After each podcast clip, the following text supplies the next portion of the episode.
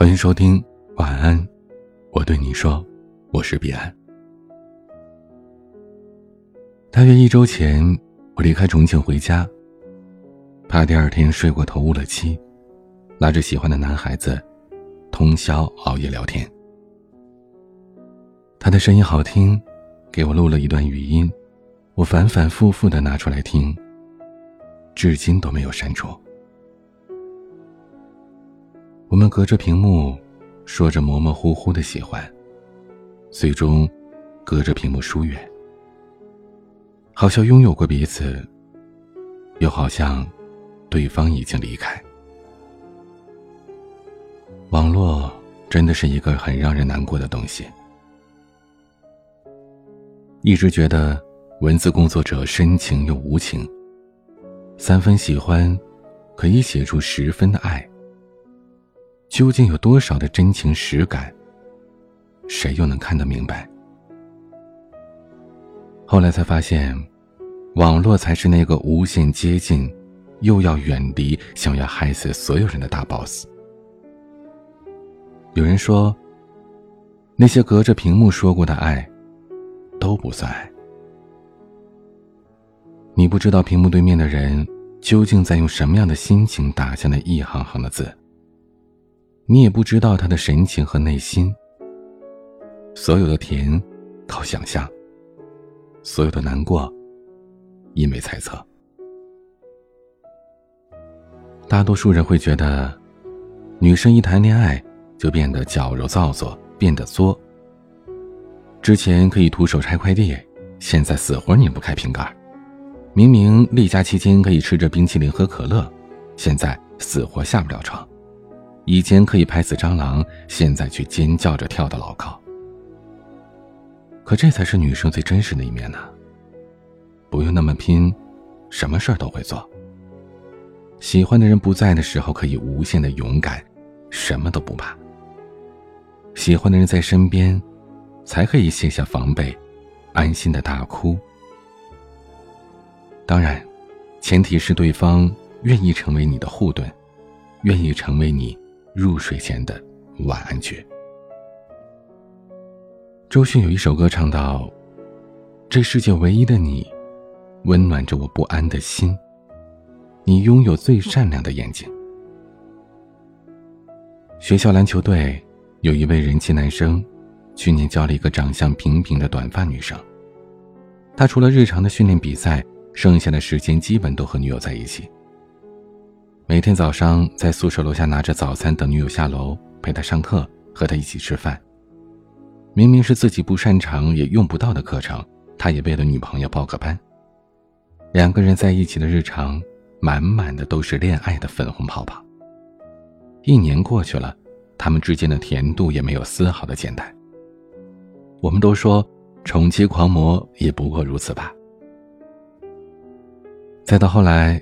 女生时常的对男生说：“我们分手吧。”第一次说的时候，真的是把男生给吓到了，他不知所措，一个劲儿的跟女生道歉，隔着屏幕心急如焚。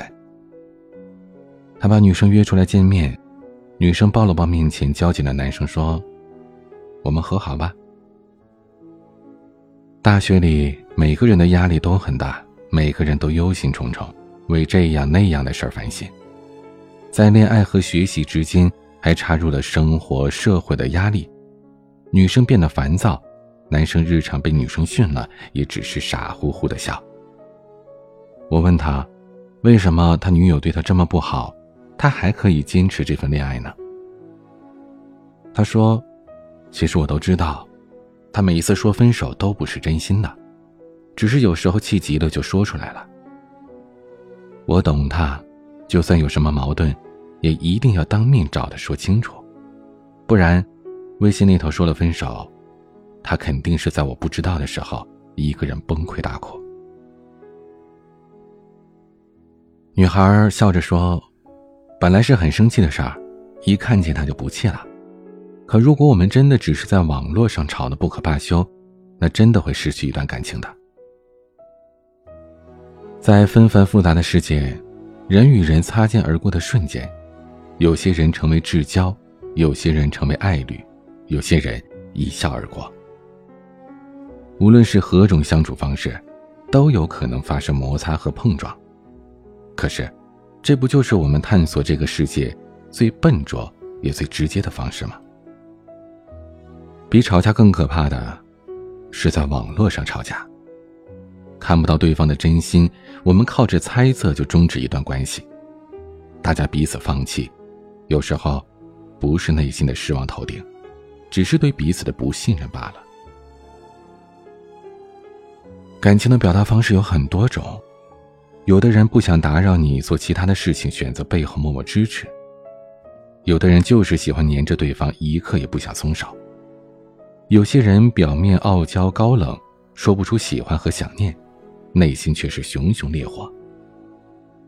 可是这些都只有在身边的人才能感受出来，隔着冰冷的屏幕，只有满满的遗憾。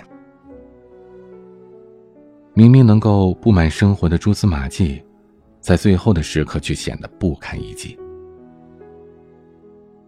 一句删了又打的话，或者长时间不回的消息，都足以把一段亲密的关系冲击得体无完肤。那些危言耸听的绝情话，不过是不安全的牺牲品罢了。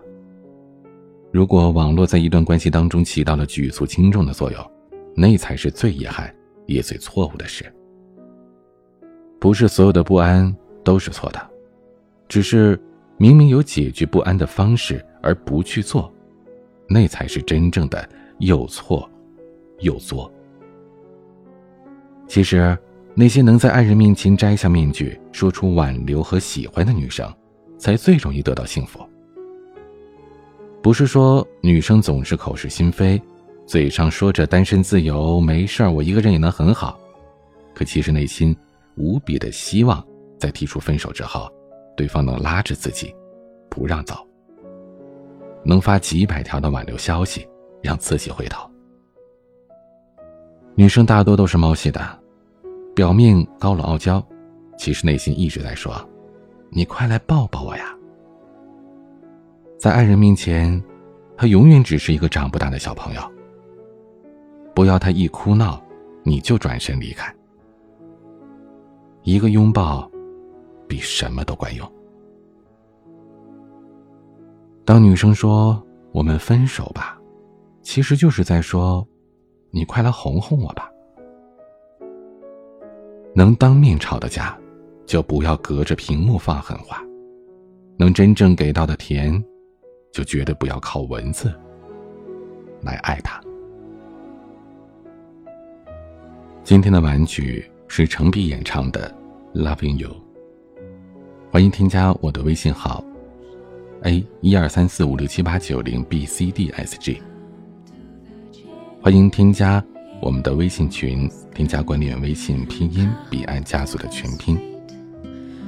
我是彼岸，晚安。